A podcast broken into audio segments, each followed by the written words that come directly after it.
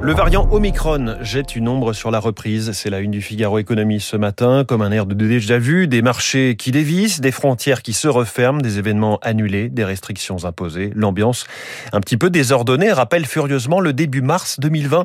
Les économistes refont leurs calculs sur la croissance, nous dit le Figaro. La crise a renforcé la légitimité des entreprises face à l'État, selon le MEDEF, nous disent les échos sur la foi d'un sondage IFOP commandé par l'organisation patronale.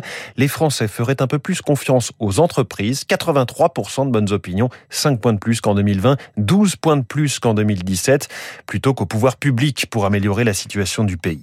Vaccin anti-Covid, les Européens inflexibles sur la levée des brevets. Article du journal L'Opinion.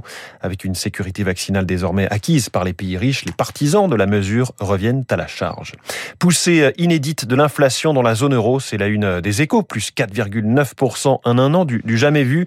Autre angle plus précis, produits alimentaires. L'inflation revient tout doucement, c'est à dire dans le Parisien. Et c'est une première depuis février 2019 dans la grande distribution. Les prix ont progressé en novembre. Alors de combien? De 0,0 0,4%. On dirait bien que la, concurrence et la guerre des prix dans le secteur en France protègent pour l'instant le pouvoir d'achat. D'ailleurs, Étienne Lefebvre y reviendra dans son édito à 7h10 sur Radio Classique. Je vous donne le, le podium des produits qui augmentent le plus selon le cabinet IRI. Les fromages à la coupe, plus 3%, les pâtes, plus 3,78% et les desserts surgelés, plus 4,38%. Allez, on met la, la bûche au congélateur et on referme ce kiosque éco.